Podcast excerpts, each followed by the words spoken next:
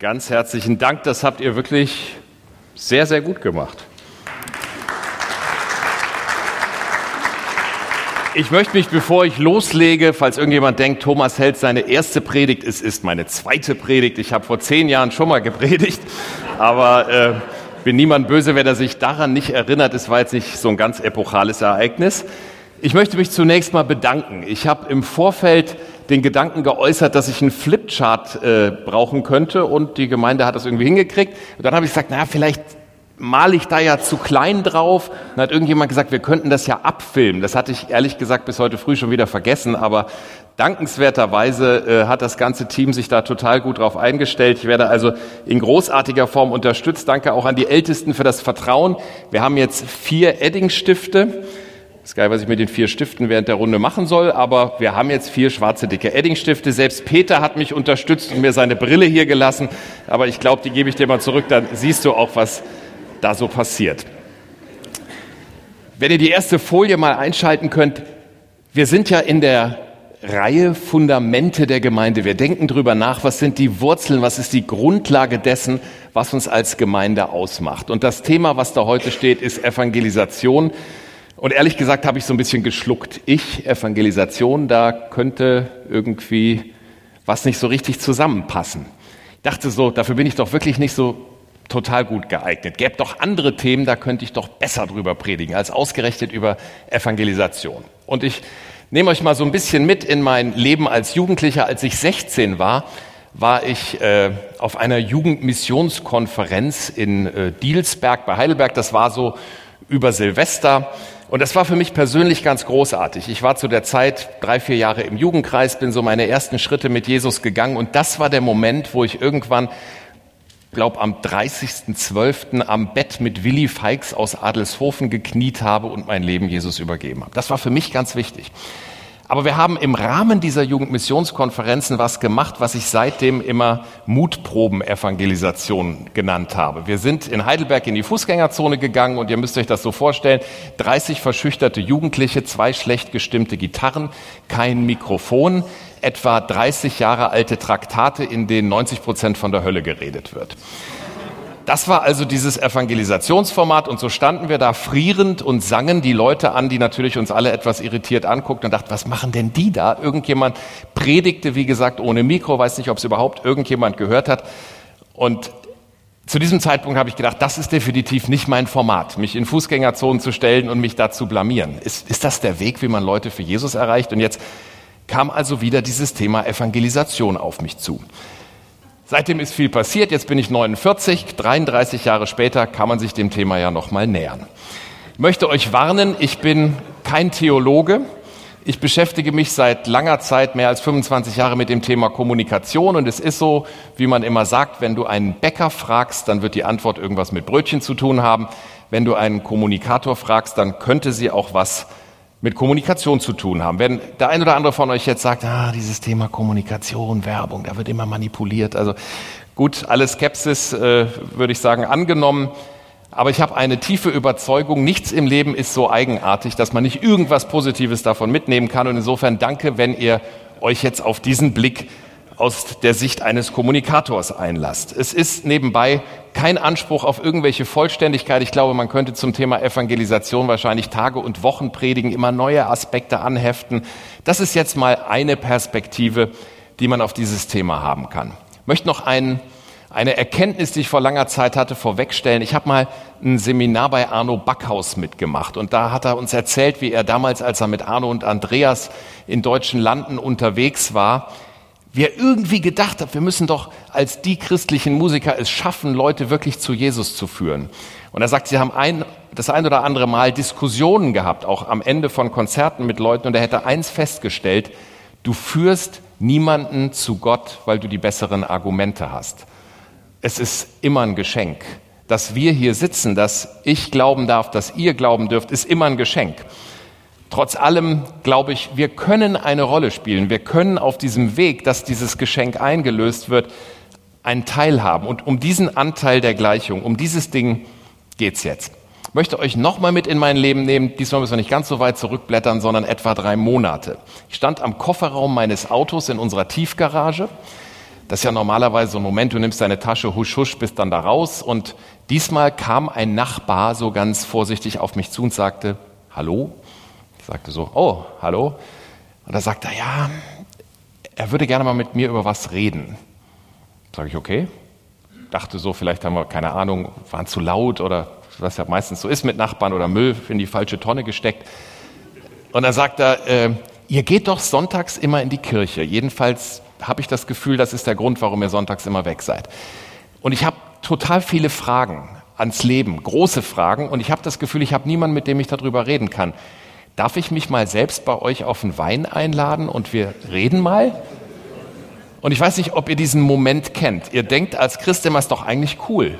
Da spricht dich mal jemand an. Du musst niemanden ansprechen, sondern spricht dich jemand an. Im Fußball würde ich sagen, Steilvorlage ins Fußgelenk. Der Torwart ist bereits ins falsche Eck abgetaucht. Der Kasten ist vor dir leer. Du musst nur schießen.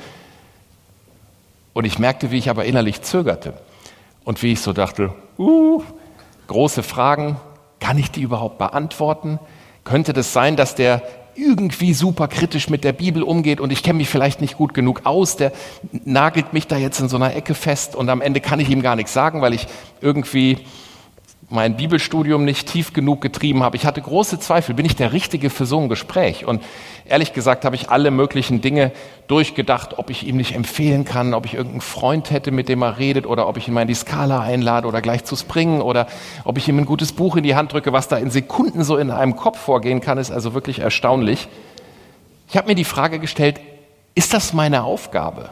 Gibt es da nicht Profis für? Gibt es nicht irgendjemanden, der das besser können muss als ich? Und dann dachte ich, wir haben uns in den letzten Wochen mit dem Thema Mission intensiv als Agentur auseinandergesetzt. Wir haben diesen neuen Markenauftritt für die Weltmission entwickelt und haben den Missionsbefehl in die Mitte gestellt. Es gab also kein Ausweichen, es gab kein Wegducken. Ich wusste, in der Bibel steht, dass wir das machen sollen, dass also auch ich das machen soll. Also habe ich gesagt, klar kannst du kommen. Ich trinke zwar keinen Wein, aber gerne.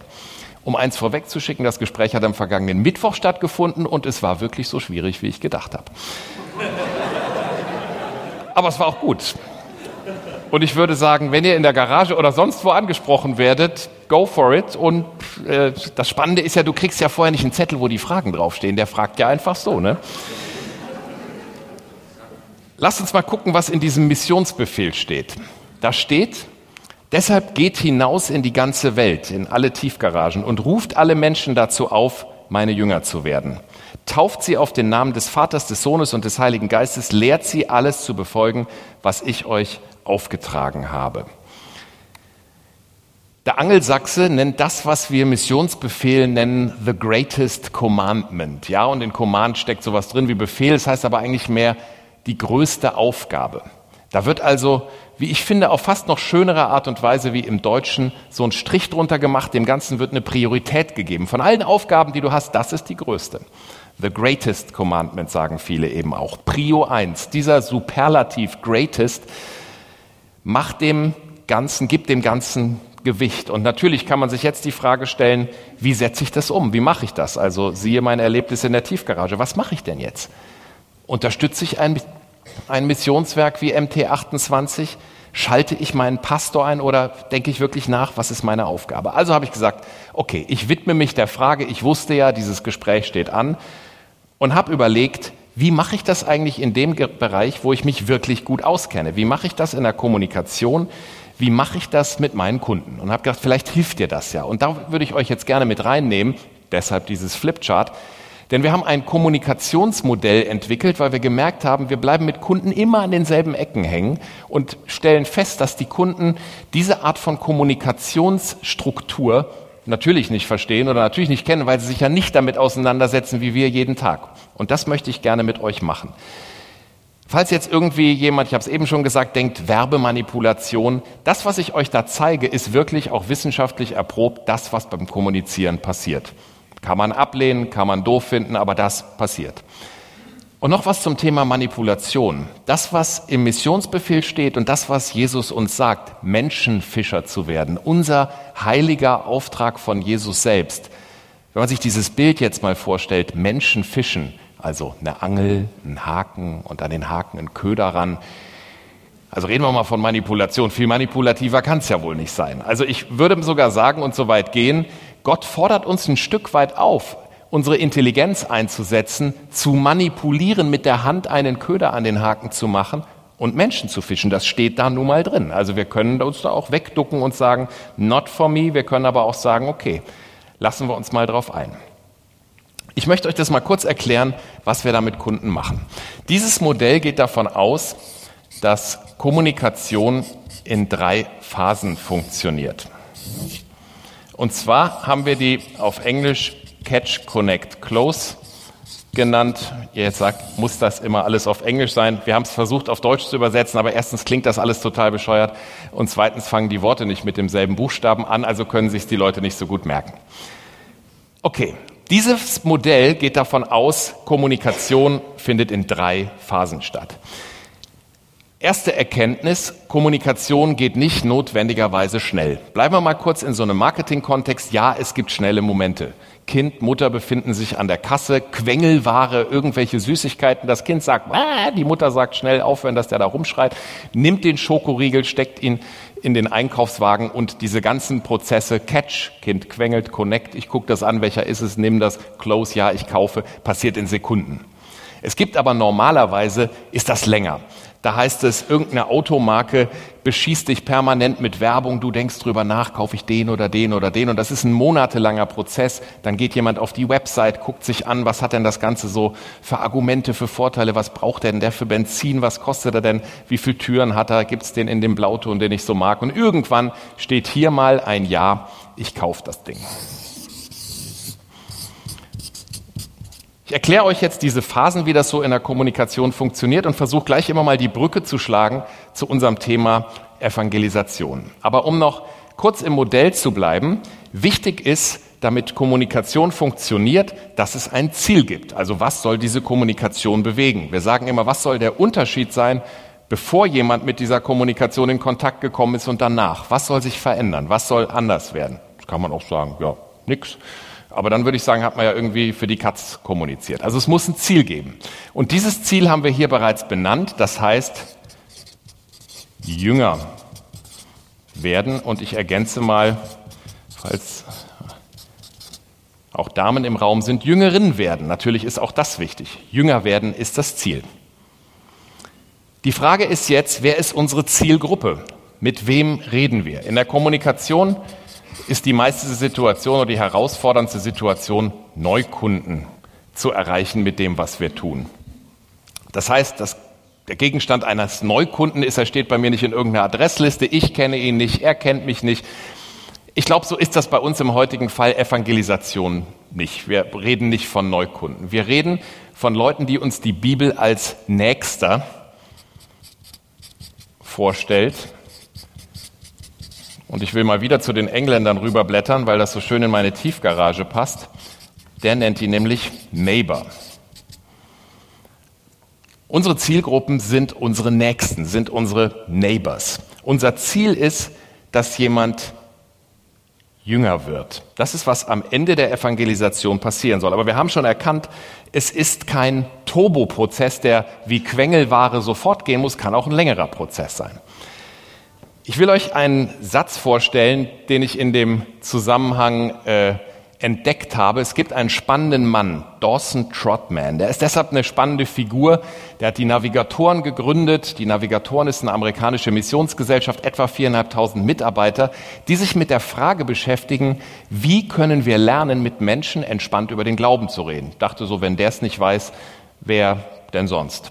Also kleiner Exkurs. Ich habe mit meinem Freund Reinhard am äh, Freitag darüber geredet, wie wichtig es ist, Bibelverse auswendig zu lernen. Und dieser Dawson Trotman wollte ein Mädchen in seinem Jugendkreis beeindrucken, weil die immer so Bibelquiz gemacht haben.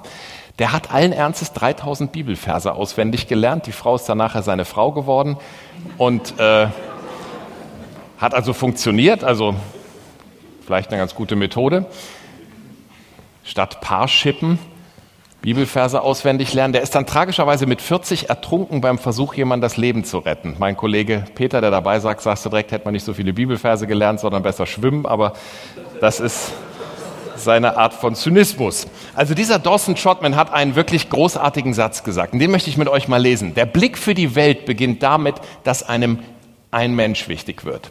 Ihr werdet keine Schau für die Welt haben, bevor ihr nicht einen einzelnen Menschen in das Blickfeld bekommt. Ihr werdet nie eine Vision für die Welt haben, wenn ihr keine für ein Land habt. Ihr werdet keine Schau für ein Land haben, wenn ihr keine für eine Stadt habt.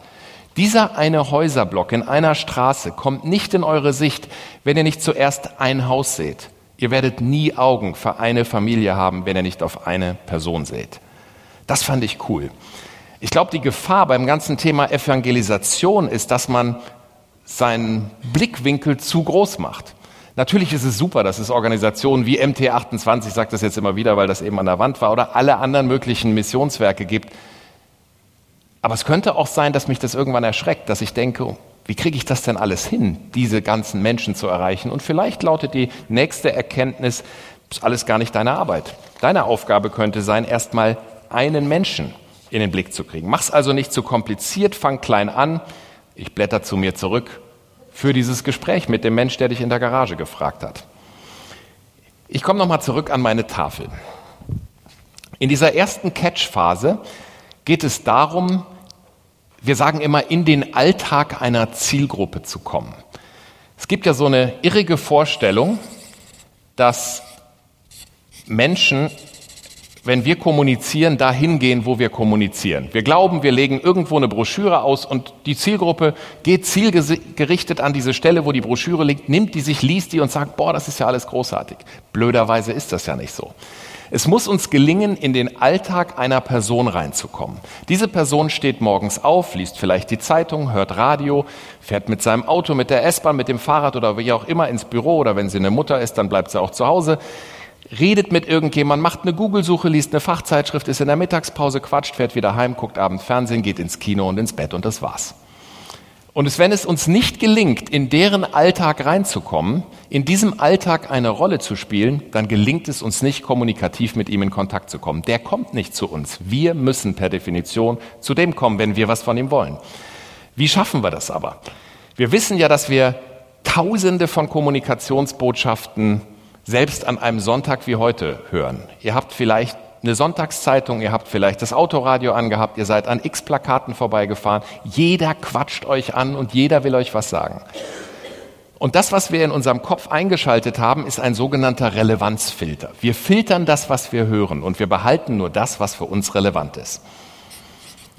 Das ist ein Prozess, der geht ganz, ganz schnell. Der dauert in der Regel ein bis zwei Sekunden bevor wir überhaupt feststellen, ist irgendwas relevant für mich. Und nur was relevant für mich ist, hat die Chance, in diesen Alltag einzudringen, zu mir durchzudringen. Also ein Beispiel, ein Mann, einer von uns, sucht für seine Frau zum Geburtstag ein Geschenk, fährt durch die Stadt. Natürlich interessiert den nicht die Werbung für Beton, für Mischmaschinen, für sonst was, aber er sieht ein Plakat von einem Musical und denkt, oh, Musical, das mag sie.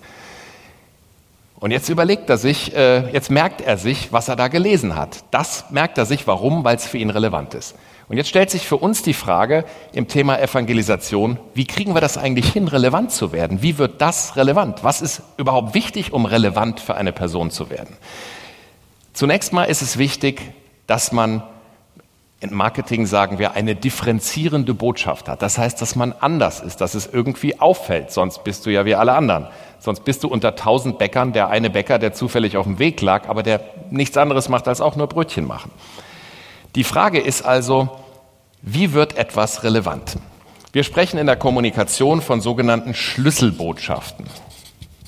Schlüsselbotschaften sind hochverdichtete Botschaften, wo drin steht, wie irgendetwas ist. So eine Schlüsselbotschaft ist wichtig. Aber wie kommt man zu einer Schlüsselbotschaft? Die Schlüsselbotschaft, die ein potenzieller nächster Nachbar in kurzer Zeit entpacken kann. Ich habe gesagt, wir haben es ja in unserem Fall jetzt nicht mit Neukunden zu tun, heißt, wir haben ein bisschen mehr Zeit, dass die Leute das entpacken können. Aber um hier nicht zu kompliziert zu werden, der Inhalt von Schlüsselbotschaften hat immer was mit Identität zu tun. Identität ist das, was mich im Kern ausmacht. Oder umgekehrt, wenn ich jemanden Tomatenketchup verkaufen möchte, dann ist es die Schlüsseleigenschaft dieses Tomatenketchup, was diesen Tomatenketchup besonders macht. Ist der jetzt besonders bio? Ist der besonders billig? Ist der besonders lecker? Was macht diesen Tomatenketchup besonders?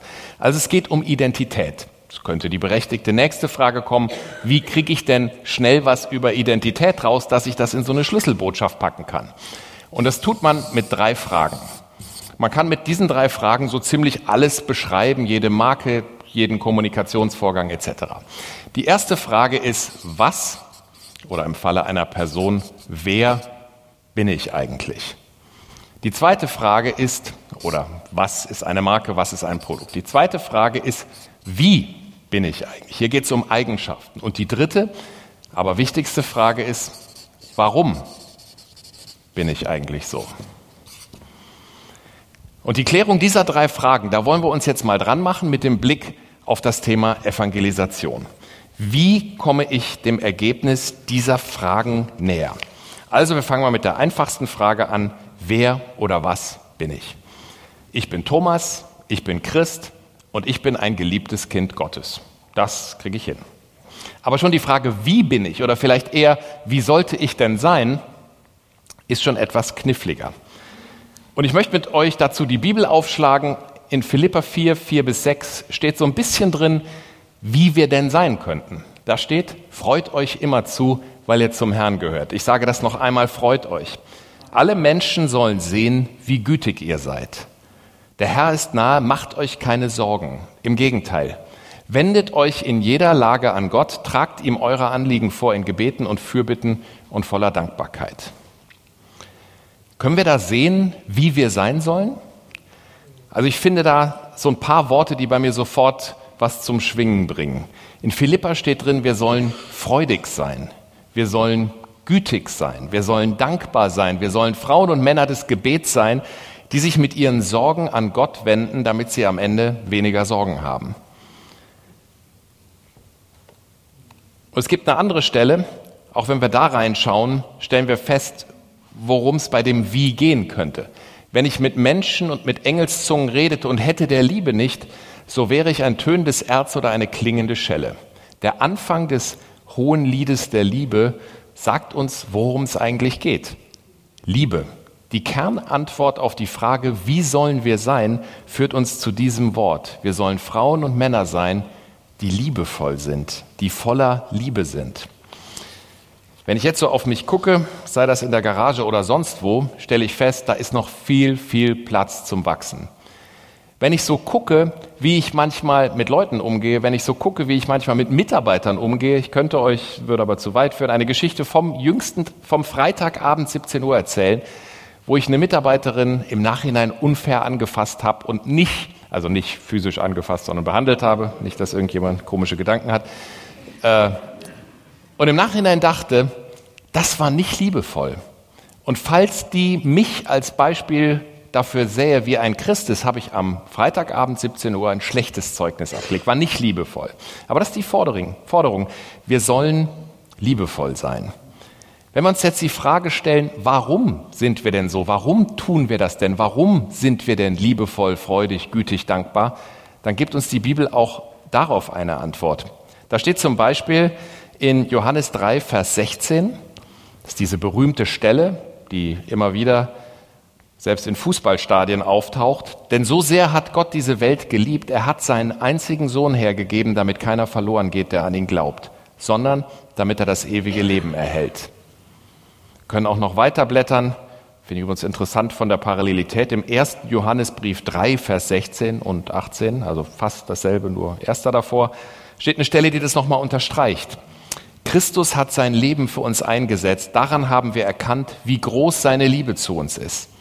Genauso müssen auch wir unser Leben für unsere Geschwister einsetzen. Ihr Kinder, unsere Liebe darf nicht nur aus Worten und Lippenbekenntnissen bestehen, sie soll sich in Taten zeigen und darin, dass sie der Wahrheit entspricht.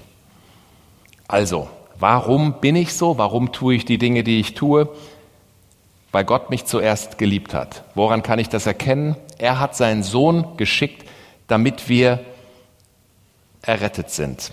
Der rote Faden meiner Identität, alles, was ich bin, wer ich bin, wie ich bin, warum ich bin, hat irgendwas mit Liebe zu tun, haben wir gerade festgestellt. Wenn wir in die Bibel gucken, werden wir dafür hunderte an Belegstellen finden. Ich habe heute Morgen eine Stelle gelesen, auch da stand wieder drin, wie entscheidend diese Liebe ist. Und ich würde euch gerne, jetzt muss ich den Kameramann etwas herausfordern, ich würde euch gerne ein kleines Bild dazu noch aufmalen. Sehr, sehr einfach. Stell dir vor, du stehst da und siehst hier die große Liebe Gottes. Und da unten steht dein Nächster, der das einfach nicht sehen kann, weil er es noch nicht gesehen hat. Und du möchtest ihm was von der Liebe zeigen, die du hier erkannt hast. Dann ist die einzige Chance, das einzige, was er sehen kann, bist du. Wenn du es also schaffst, diese Liebe, die du da siehst, zu transportieren, hat er eine Chance, die Liebe zu sehen, zu dir auf diesen Hügel zu steigen und dann die große Liebe zu sehen. Kriegt da aber nur hin, wenn du das irgendwie als Display für ihn tust, wenn du das hinkriegst, dass die Liebe Gottes durch dich irgendwie sichtbar ist. Und dann steht da noch in Johannes 13, Vers 35, daran werden alle erkennen, dass ihr meine Jünger seid, wenn ihr einander liebt.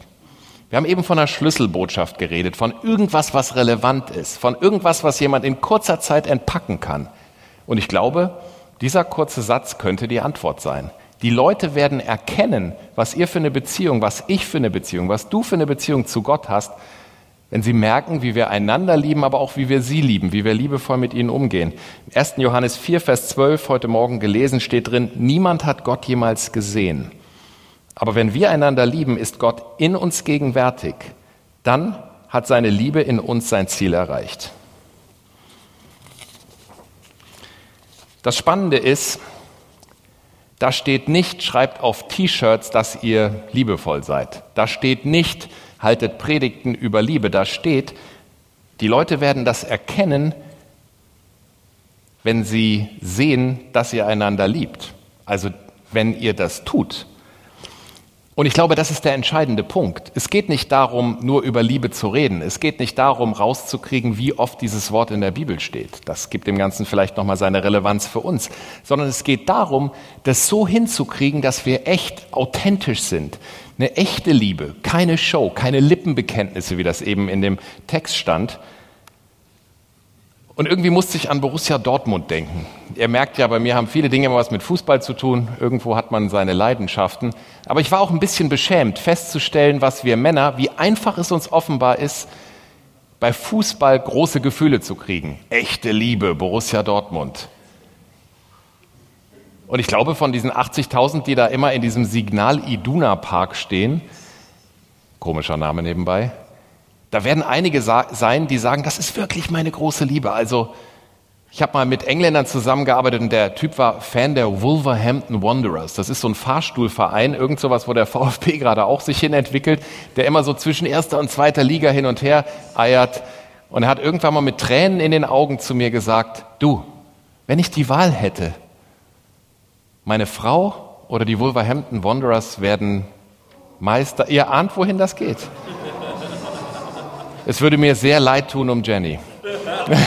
Dann hat er natürlich gelacht. Das ist so ein bisschen englischer Humor, aber da haben wir große Liebe. Ich frage doch mal zurück zum Thema Evangelisation. Sind wir in der Lage, Liebe auch an anderer Stelle in dem Maß, in der Echtheit, in der Authentizität zu entwickeln? Bin ich das? Bin ich in der Lage, nicht ein Pflichtgefühl zu kommunizieren, sondern Menschen wirklich zu lieben? Ich gebe euch mal zwei Antworten auf die Frage, wenn jetzt mich der Mensch in der Garage gefragt hätte, warum machst du das eigentlich? Warum gehst du dahin? Warum bist du Christ? Warum nimmst du dir die Zeit, dich mit mir hinzusetzen? Warum? Also diese Frage. Und ich hätte ihm gesagt, Antwort A, mein Glaube fordert es von mir, der Herr befiehlt mir, dich zu lieben. Dann hätte er wahrscheinlich gesagt, okay, das ist ja ein Laden. Oder die Antwort 2, ich tue das, weil ich dir eine Freude machen wollte, weil ich dachte, dass du das magst, weil du dich drüber freust. Ich gehe dahin, weil ich da wirklich was erlebe, was meinem Leben gut tut. Teil A, Teil B. Ich glaube, man spürt sehr schnell, ob es jemand ernst meint oder ob jemand nur aus Pflichtbewusstsein sich um andere kümmert, ob jemand was abspult oder ob wir es wirklich geschafft haben, wirklich zu lieben. Und wir ahnen schon, wenn ich das so erzähle, also ich jedenfalls kann das für mich in Anspruch nehmen, das ist eine richtige Aufgabe, das ist richtig anstrengend. Und anders als hier bedeutet das nicht, dass wir ein bis zwei Sekunden performen müssen, sondern wenn uns der Nachbar, der uns ständig beobachtet, wenn der das merken soll, der wird länger hingucken. Bleiben wir nochmal in dem Modell.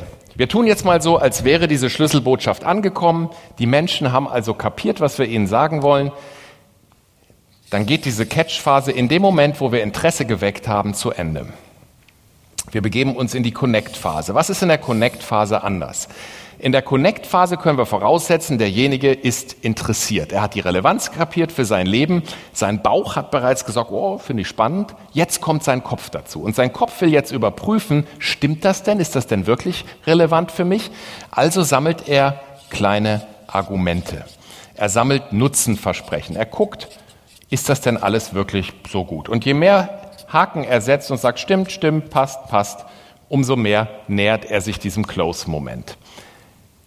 Das tut er im normalen Kommunikationsphänomen so, dass er irgendwas gesehen hat, jetzt geht er auf die Website und guckt, passt das, passt das, passt das. Also wir bleiben in dem Beispiel von dem Mann, der diese, dieses Plakat gesehen hat, da findet das Mamma Mia Musical in Stuttgart statt, jetzt guckt er, was kostet das denn? Ist das denn überhaupt noch nach ihrem Geburtstag? Singen die da auf Englisch oder auf Deutsch? Ähm, und wenn er am Ende immer sagt, check, check, check, passt, passt, passt, okay, okay, okay, dann wird er irgendwann sagen, okay, ich buche das, das ist mein Geburtstagsgeschenk. Was ist da passiert? Sein Wissen ist gestiegen und durch das Mehr an Wissen ist auch sein Vertrauen gestiegen. Übrigens hier nochmal ein Dank an Michi Wachsmuth. Wir haben am äh, vergangenen Dienstag einen sehr guten Hauskreis gehabt, wo er zum Thema Vertrauen geredet hat, was für mich nochmal einen großen Strich drunter gemacht hat, wie wichtig dieses Thema Vertrauen ist. Denn genau das ist, was passiert. Die Leute gucken unser Leben an und prüfen jetzt, meint er das denn ernst? Und damit steigt ihr Wissen über uns, über Liebe, über unser liebevolles Verhalten und damit steigt auch ihr Vertrauen. Und am Ende könnte, wenn das alles ideal läuft, jemand zu diesem Ja kommen. Ihr seht, dass das ein Trichter ist, weil es ist ganz normal, dass man auf dem Weg Leute verliert. Es wird auch Leute geben, die sagen, nö, und beim ersten Nö ist derjenige halt im Zweifel auch dann nicht mehr auf diesem Pfad unterwegs. In der Kommunikation passiert das ständig. In unserem Fall passiert das tragischerweise auch. Aber ich glaube, damit müssen wir uns auch anfreunden. Es werden nicht alle mitkommen, es werden nicht alle immer Häkchen setzen. Und insofern äh, glaube ich, müssen wir diese Frustrationsquote auch mit einkalkulieren und am Ende aushalten. Wir können uns aber auch die Frage stellen, was könnten das denn in unserem Fall bei Evangelisation für Punkte sein, woran Menschen überprüfen, meint er das eigentlich ernst? Was könnten denn unsere Nutzenargumente sein, an denen jemand checkt, ob das wirklich was ist, was er in meinem Leben finden kann? Und dazu habe ich euch die Stelle mitgebracht aus Matthäus 25, 35 bis 36. Denn ich war, also kurzer Kontext, Jesus hält in der sogenannten Endzeitrede seinen Jüngern weiß gar nicht, wer da noch alles steht. Also er hält äh, den Menschen einen Vortrag und er benutzt ein Beispiel von einem König. Und dieser König teilt zwei Gruppen ein und sagt, die einen haben das gemacht, wie was ich von ihnen gefordert habe, und die anderen haben sich anders verhalten. Und jetzt spricht er die an, die sich in seinem Sinne verhalten haben. Und denen sagt er diesen Satz. Denn ich war hungrig und ihr habt mir zu essen gegeben, ich war durstig, ihr habt mir zu trinken gegeben, ich war ein Fremder und ihr habt mich als Gast aufgenommen, ich war nackt und ihr habt mir Kleider gegeben. Ich war krank und ihr habt euch um mich gekümmert. Ich war im Gefängnis und ihr habt mich besucht. Daraufhin sind die Leute so ein bisschen irritiert und sagen, hm, haben wir das wirklich?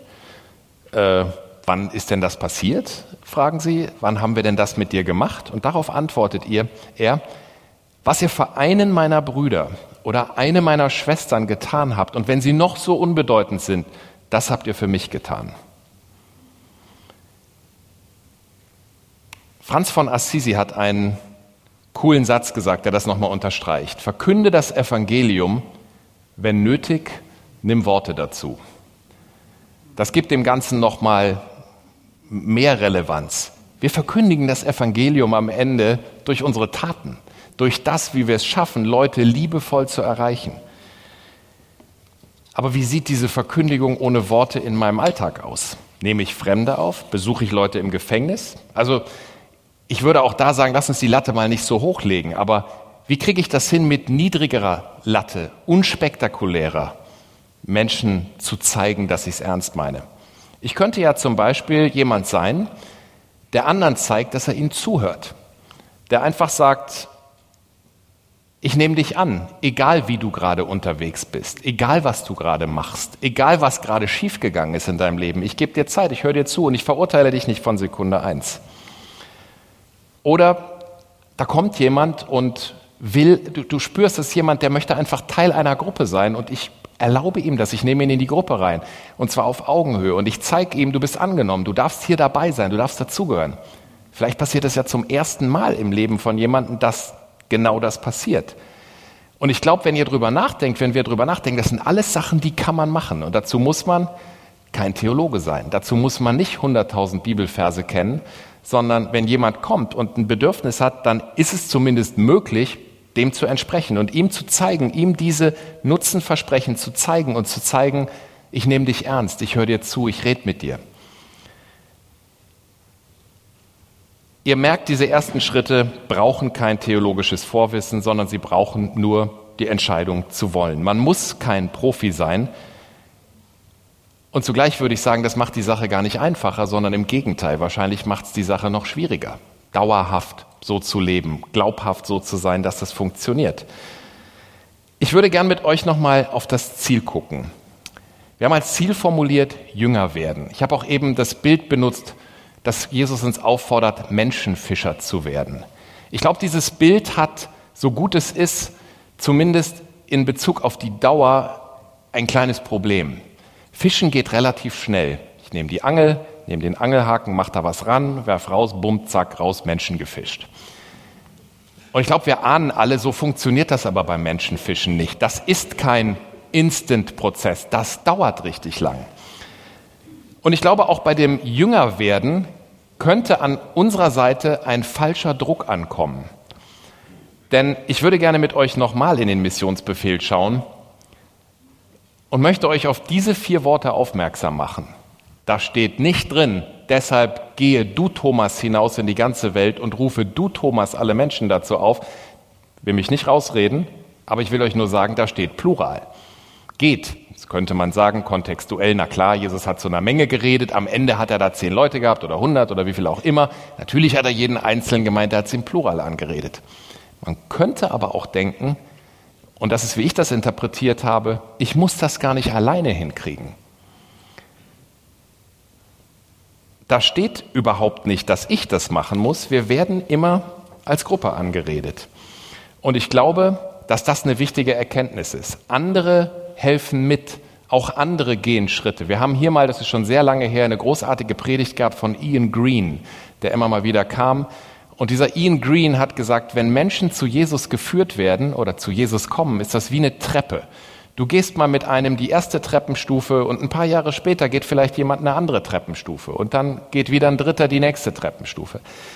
Und ich glaube, so ist das. Das ist ein längerer Prozess, ein schrittweiser Prozess. Und ich glaube, es ist auch wichtig, dass wir uns den Druck nehmen, dass wir schon in Sekunde eins dem, der uns da gegenübersteht, mit allen Weisheiten, die uns so einfallen, aus der Bibel kommen müssen. Ich glaube, es ist viel zu viel Druck, wenn wir glauben, wir müssen die Person, die uns gegenübersteht, gleich an den Maßstäben der Bibel messen, ihr Verhalten sofort beurteilen, am Ende vielleicht sogar verurteilen und sagen, was, du machst es falsch, kehre um. Vielleicht ist unsere Aufgabe, siehe Endzeitrede von Jesus, zunächst mal uns entspannt kennenzulernen, zunächst mal eine Beziehung miteinander zu entwickeln, Zeit miteinander zu verbringen, dass wir uns in diese Person investieren, in diese eine Person, von der Dawson Trotman am Anfang geredet hat, und dann durch Treue, Offenheit, Wahrhaftigkeit, ehrliches Interesse, Echtheit, Schritt für Schritt dieses Vertrauen aufbauen, was am Ende immer nötig ist, dass man irgendwas macht. Ich erzähle seit mehreren Jahren Kunden immer dieses eine Beispiel. Kein Mensch würde eine Bonduell-Dose Farbe Gold mit Farb mit Papieraufkleber drüber kaufen, wenn er nicht vertrauen würde, dass da gutes Gemüse drin ist.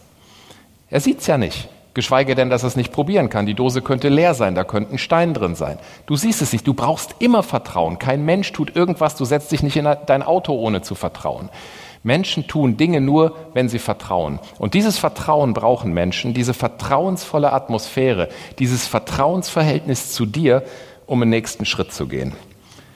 Und wenn das dann soweit ist, wenn du freiwillig deine Liebe investiert hast, nebenbei spannender Gedanke, das Grundkonzept von Liebe basiert auf Freiwilligkeit. Ich weiß nicht, ob ihr da mal drüber nachgedacht habt, aber Liebe hat immer was mit Freiwilligkeit zu tun. Erzwungene Liebe gibt's quasi gar nicht. Denn das Konzept heißt, lieb jemanden oder lieb ihn nicht, aber dann ist es ja schon keine Liebe mehr. Liebe braucht immer diese Freiwilligkeit. Wenn das also so ist und dein Gegenüber sich entschieden hat, den nächsten Schritt zu gehen, dann kann es irgendwann so weit sein, dass wir in diese Close-Phase kommen und dass jemand sagt, ja, ich will einen nächsten Schritt gehen. Ich glaube, die Kamera brauchen wir da jetzt nicht, das war nur ein Strich. Und dieses Ja kann ganz viel bedeuten. Das kann bedeuten, dass du mit jemandem ein Gebet sprichst, dass du mit jemandem ein Gespräch hast. Es kann auch ein Übergabegebet oder ein Übergabegespräch sein, muss es aber vielleicht gar nicht im ersten Schritt. Vielleicht legt jemand ganz altmodisch in deiner Gegenwart eine Beichte ab, eine Art Lebensbeichte und erzählt, was er so alles auf dem Kerbholz hat. Vielleicht gibt's danach dann ein Gebet. Ein erstes Gespräch, in dem Jesus dann als Adressat dieses Gebetes eine Rolle spielt. Und dann kommen all die anderen Sachen ins Spiel, die im Rahmen von Evangelisation auch wichtig sind. Aber ich möchte eben deshalb betonen, die kommen erst jetzt ins Spiel.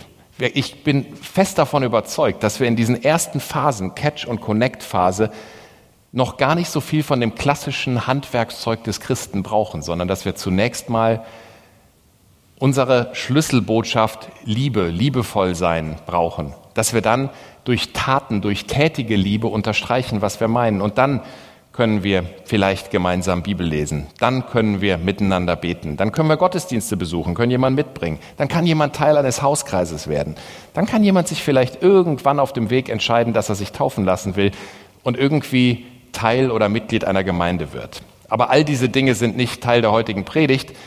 Ich wollte mit euch vor allem über diese ersten zwei Phasen reden. Es gibt noch ein weiteres, was für uns immer ganz wichtig ist. Das ist was, was ganz viele Marken falsch machen und wir können mal überlegen, wie wir das machen. Das nächste schlimme englische Wort und das heißt Message Match. Das bedeutet, ist meine Message, meine Botschaft Match, die ist die durchgängig. Ich sage euch so ein Beispiel, habt ihr alle schon mal erlebt. Ihr fahrt an so einem Plakat vorbei von H&M und da ist eine orangefarbene Steppweste drauf und ihr denkt, die hätte ich gern. Jetzt steht da unten hm.de, ihr geht auf diese Website und was ist nicht da? Diese orangefarbene Steppweste. Aber das war ja genau, was ihr haben wolltet. Was passiert? Ihr geht sofort wieder von dieser Website weg und denkt, okay, wenn Sie die nicht haben, dann halt nicht, dann seid ihr mich halt wieder los. Und genau das ist, was ganz viele Unternehmen machen. Die schreiben auf ihren Anzeigen, wollen Sie mehr darüber wissen? Gehen Sie auf unsere Website. Du gehst auf die Website, aber es steht nicht mehr drüber drin, sondern es steht nur das allgemeine gelabert, wer Sie sind, was Sie tun und was Sie so alles im Sortiment haben. Was könnte das für uns bedeuten? Message Match. Da trifft jemand dich und du hast es wirklich geschafft, liebevoll zu sein, gütig zu sein, dankbar zu sein. Du hast all diese Eigenschaften wirklich in dir vereint. Und er fand das attraktiv. Und diese Person hat angefangen, in der Bibel zu lesen, hat sich mit Jesus beschäftigt und hat festgestellt, das, was ich da von Jesus lese, finde ich irgendwie auch alles cool. Und jetzt kommt er hierher. Und die Frage ist, kriegen wir das hin mit diesem Message Match? können wir hier als Gemeinde das, was du im Einzelfall hingekriegt hast, als Gemeinde schaffen. Und ich lese gerade ein Buch, äh, Jenseits von Afrika. Vielleicht kennt der eine oder andere von euch den Film Jenseits von Afrika, Robert Redford und so weiter. Auf jeden Fall wird da sehr schön beschrieben, wie eine Frau in Afrika eine Farm hat und wie sie mit den Menschen um sich herum umgeht. Und das ist aus dem Kapitel, da hat sich ein kleiner Junge in ihrem Umfeld bekehrt sehr lustig. Also der wird als sehr einfacher Junge beschrieben und er beschließt irgendwann, er ist Christ. Aber das Erstaunliche ist, dass er ab der Sekunde, wo er sich entschließt, Christ zu sein, mehr um ihren Gefallen zu tun, er keine Angst mehr hat.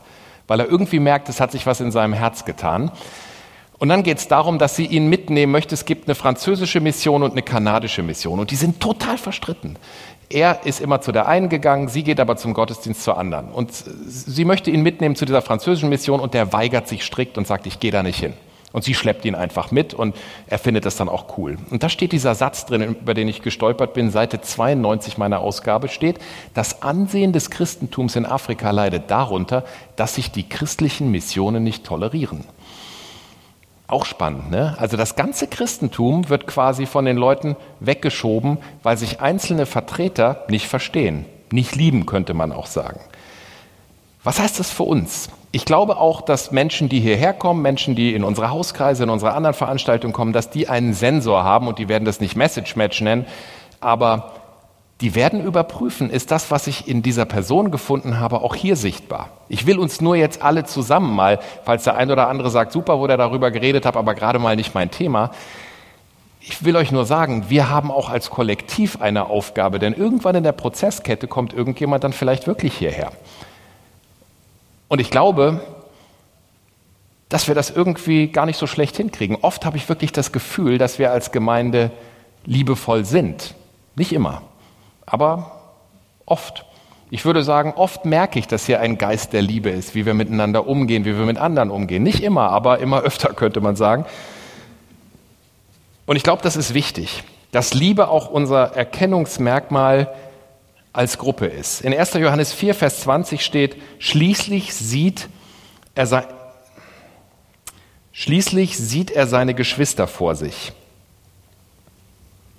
Wenn er sie dennoch nicht liebt, hat er Gott erst recht, kann er Gott erst recht nicht lieben, denn Gott kann er ja nicht sehen. Die Geschwister sind die, die wir zunächst lieben müssen, denn wie sollen wir Gott leben, lieben, den wir nicht sehen? Das ist der Auftrag, der in 1. Johannes 4, Vers 20 steht. Kleines Learning, man sollte seine Sauklaue vielleicht am Morgen nicht äh, so dahin kritzeln. Wir sind schon fast am Ende. Und vielleicht hat der ein oder andere gesagt, das hat mir jetzt geholfen, dieses Kommunikationsmodell. Vielleicht sagt der ein oder andere auch, hätte er das doch weggelassen, nur die anderen Sachen gesagt, wäre alles viel einfacher gewesen.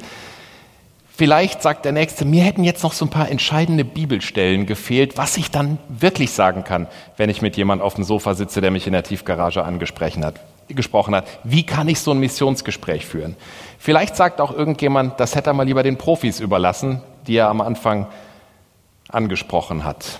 Und der Nächste denkt, der hat zwar gesagt, das ist einfach, aber jetzt weiß ich erst recht, wie schwierig das ist liebevoll handeln, andere echt lieben, das wirklich einlösen in meinem Leben. Vielleicht spürt der ein oder andere den Druck, den ich gerade eigentlich verhindern wollte und sagt, huh, da gucken mich Leute an und wenn ich am Ende sie blöd behandle, dann bin ich derjenige, der verhindere, dass jemand zu Gott kommt. Ich glaube, an der Stelle können wir uns entspannen. Denn eins ist auf jeden Fall wahr und das steht immer am Anfang.